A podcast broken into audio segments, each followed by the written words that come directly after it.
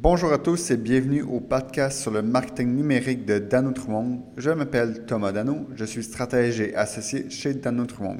Aujourd'hui, nous allons parler sur un sujet très intéressant, encore une fois, et le titre est Qualité versus quantité dans la création de contenu en ligne. Parce que ça va arriver souvent qu'on va se poser la question est-ce que je devrais faire beaucoup de contenu ou peu de contenu mais de qualité? Il n'y a pas de réponse simple à ça, disons-les les choses comme elles sont. Par contre, si j'avais à dire une chose, je dirais de la qualité en quantité. Pourquoi? Pensons à quelqu'un qui fait par exemple un article par mois de super haute qualité. Le problème de ça, c'est qu'il va avoir beaucoup de difficultés à attirer de la traction sur son blog ou son espace de contenu parce qu'il y aura du contenu juste une fois par mois. Versus, prenons l'exemple de quelqu'un d'autre qui va faire du contenu une fois par jour pendant un mois. Mais lui, à chaque jour, il y a un autre moyen de parler à du monde qui serait intéressé par son contenu. Donc, à chaque jour, il peut publier sur ses médias sociaux Voici mon contenu de la journée. Donc, à chaque jour, il y a plus de chances d'attirer du monde sur son site web. Et de cette façon-là aussi, ça lui permet de parler à différentes personnes à chaque fois. Parce que, par exemple, nous autres, si on décide de parler de marketing numérique à chaque jour, ben un jour, on peut parler de Facebook Ads, le lendemain d'AdWords, le lendemain de Google Analytics.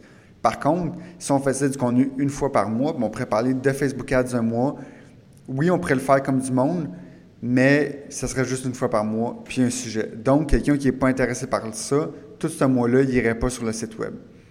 De plus, si on fait entrer le SEO en jeu, qu'est-ce que les gens SEO nous diraient? Ils nous diraient publier du contenu très long. Souvent, ils vont dire, bon, mais au moins 2000 mots qu'il y en a qui disent, ou 3000 mots, il y en a d'autres qui disent, peu importe, du contenu long. Mais c'est sûr que la fréquence a quand même de l'importance parce qu'on sait que d'un côté, plus qu'un site web a de contenu, plus qu'il y a de chances que le monde le trouve parce qu'il y a différents mots-clés présents, donc il y a différentes façons de le trouver.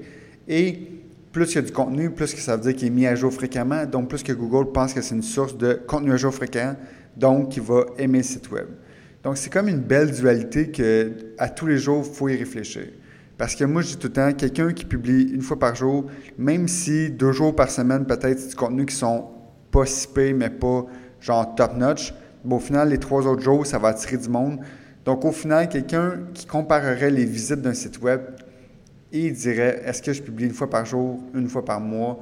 Ben, il pourrait se rendre compte rapidement que si son but, bien sûr, c'est d'avoir des visites, il dirait une fois par jour, c'est peut-être mieux. Surtout si on pense sur un an, imaginez un site web avec 360 articles versus un site web avec 12 articles.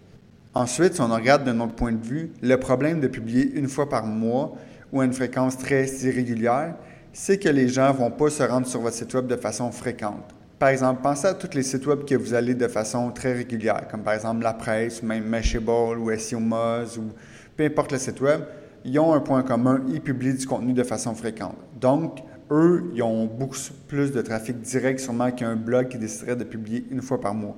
Parce qu'une fois par mois, tu vas pas aller sur le site web pour essayer de trouver l'article parce que tu sais c'est tout le temps le même article, puis il publie de façon que tu ne sais pas. Donc, ça va peut-être adonner que tu vas aller sur le site web parce que tu auras vu un contenu sur leur présence sociale ou dans une infolette, peu importe. Tandis que la personne qui publie une fois par heure, disons, mettons-le à l'extrême, bien, les gens vont commencer à se rendre directement sur le site web pour voir le contenu. Donc, c'est comme un autre point de plus pour y aller avec de la quantité au lieu de la qualité. Bien sûr, dans tout ça, n'importe qui qui m'écoute et dirait ben oui, mais la qualité c'est important. Et en effet, parce que c'est pas mieux produire de la, je sais pas comment dire gentiment, mais du contenu qui est pas très intéressant de façon quotidienne juste pour dire hey, je produis du contenu chaque jour. Ouais, mais c'est pas bon ton contenu. Pas grave, je vais publier chaque jour. Non, non, ça marche pas de même non plus. Donc, comme j'ai répété au début, quantité versus qualité, faut plus le voir comme quantité fois qualité pour vraiment avoir une méthode gagnante pour aller chercher plus de trafic en ligne.